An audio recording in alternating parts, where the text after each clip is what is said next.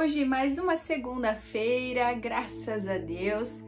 Se você está gostando dos nossos materiais, compartilhe com as suas amigas, os seus amigos. Tem para todos os gostos. Tem vídeos no YouTube, tem no Instagram, tem também no Spotify. E para você que está nos acompanhando na nossa leitura da Bíblia diária, o livro de Levítico, capítulos 17 e 18, e o livro de Mateus, o capítulo 27, os versos 27 ao 50. E o devocional de hoje é Um Plano Melhor.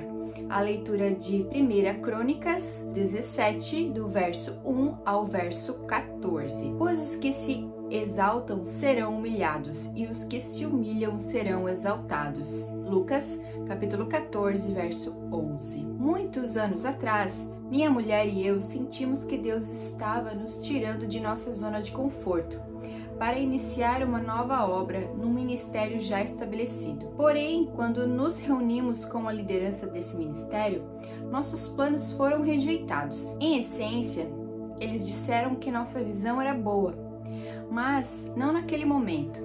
Desapontados, perguntamos a Deus que, pouco tempo depois, soubemos que eu estava com câncer e um longo tratamento seria necessário. Se nossos planos para o ministério tivessem ido adiante, meus problemas médicos teriam criado uma situação difícil para todos os envolvidos. Além disso, nossa visão para o ministério deu frutos anos depois, não por nossas mãos, mas com Deus usando outros para realizarem os planos dele no seu tempo. Jeremias, capítulo 29, verso 11. O rei Davi queria construir uma casa para Deus. 1 Crônicas, é, capítulo 17, verso 1. Suas intenções eram boas, mas Deus tinha um plano ainda melhor e disse a Davi por meio do profeta Natã: Não será você que construirá uma casa para eu habitar. Verso 4. Depois ele disse ao rei que um de seus filhos, depois revelado como sendo Salomão, capítulo 22, verso 6, construiria a casa ou o templo para Deus. O Senhor também disse a Davi que estava estabelecendo mais do que uma casa para ele, pois a partir dele Deus criaria uma dinastia de reis verso 10. Aceitando o plano de Deus acima dos seus próprios, Davi começou a fazer preparativos para que Salomão construísse o templo. Capítulo 22, verso 5. Depois ele disse ao seu filho: Que o Senhor seja com você, ele dê êxito na construção do templo do Senhor. Verso 11. Como reagimos quando Deus permite que os nossos planos sejam alterados e até esmagados? Com raiva e autopiedade? Nossa atitude deve ser de humildade e calma, confiança de que Deus está realizando o melhor para nós.